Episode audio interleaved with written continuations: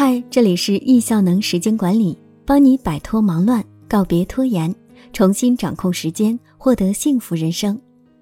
今天要分享的文章，如何告别忙乱，就是将这一件事做到极致。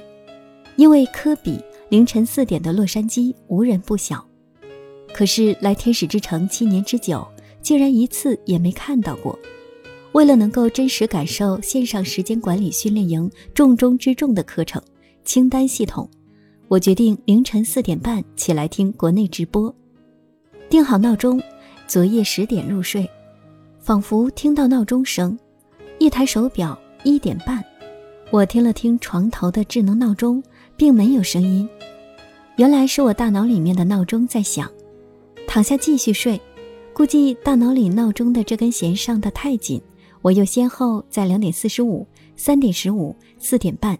相继醒来，被叶老师带着飞。上次的课讲到清单像个脏衣篮，先把所有念头记下来放进去。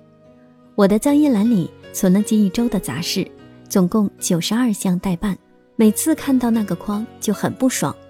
终于等到这节课听叶老师支招来处理这筐脏衣服，架在空中。大师支的第一招，删除不重要。看着自己亲手列下的清单，每个念头、每个想法都是我的灵感，每个事件都关联着完成它的小确幸。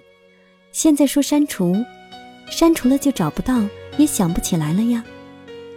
我死死地抱着这些将来的小确幸，不知如何下手，仿佛是坐着热气球被叶老师带到了半空中，然后听到一个声音：删。不删你也做不完，做不完还焦虑内疚自责，不如删掉。我抱着清单望着下面，跳下去是万丈深渊，升上去是晴空万里。哎呀，下也下不去了，不如扔掉杂事向上走。象征性的扔了几件事情出去，感觉肉疼。乾坤挪移。此刻大师于心不忍，又支了一招。好吧。要是实在舍弃不了，就放代办筐里吧。我长舒一口气，抱起一包杂事扔进代办筐。代办好啊，代办我就不用现在做决定了。跟风起飞，大师接着支招，现在可以安排紧急事件进筐。这个我拿手啊，哪个都紧急。我甚至还从代办里面又挑了一些出来，来到这一关。我操作起清单事项就特别顺了，左点右挪，很快给他们归好了位置。这时我再捋了下我的清单，哎呀，真的有很多可做可不做的，甚至重复的。刷刷刷，一阵删。我找到了玩水果忍者切西瓜的快感，手指头一滑，这些事情就被一道长线划掉，继而不见了。当终于任务栏被清空。我的感觉那叫一个爽，轻飘飘上天遨游了一圈。被虐的师者，第一次听现场，尤其是隔空教授操作课，我真真体验到了叶老师的人师风范。你虐我千百遍，我仍待你如初恋。学员，我的手机没装 To Do。叶老师，上节课我提醒大家要准备软件。班主任在群里发提醒了，我也看到了。如果没装，就下课找班主任解决吧。学员，如何新建清单？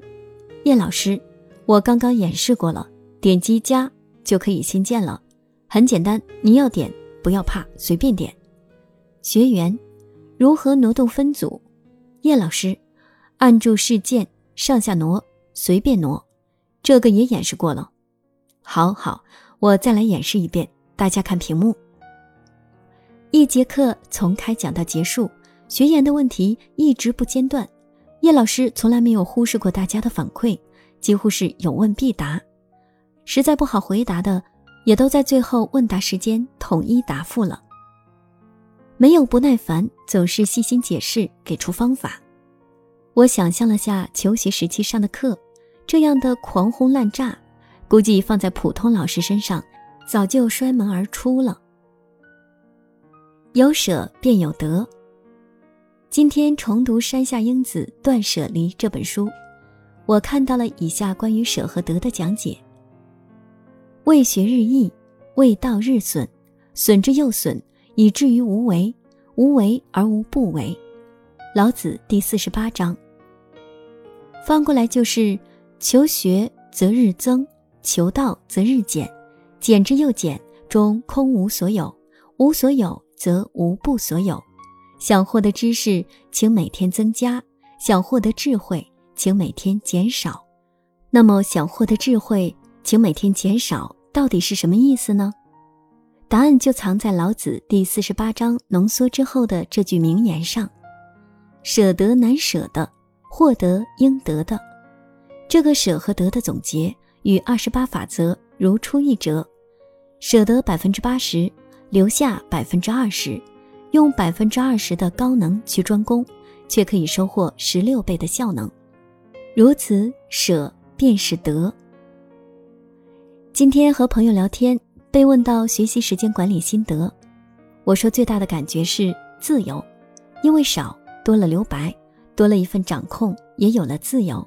想起了那句炖得很烂的鸡汤话：每一个不曾起舞的日子，都是对生命的辜负。这句话现在与我不再是鸡汤，因为有了体验，它就是真实。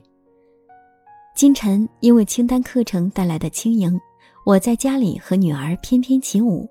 拥有了两岁孩童般的快乐，分享这份美好。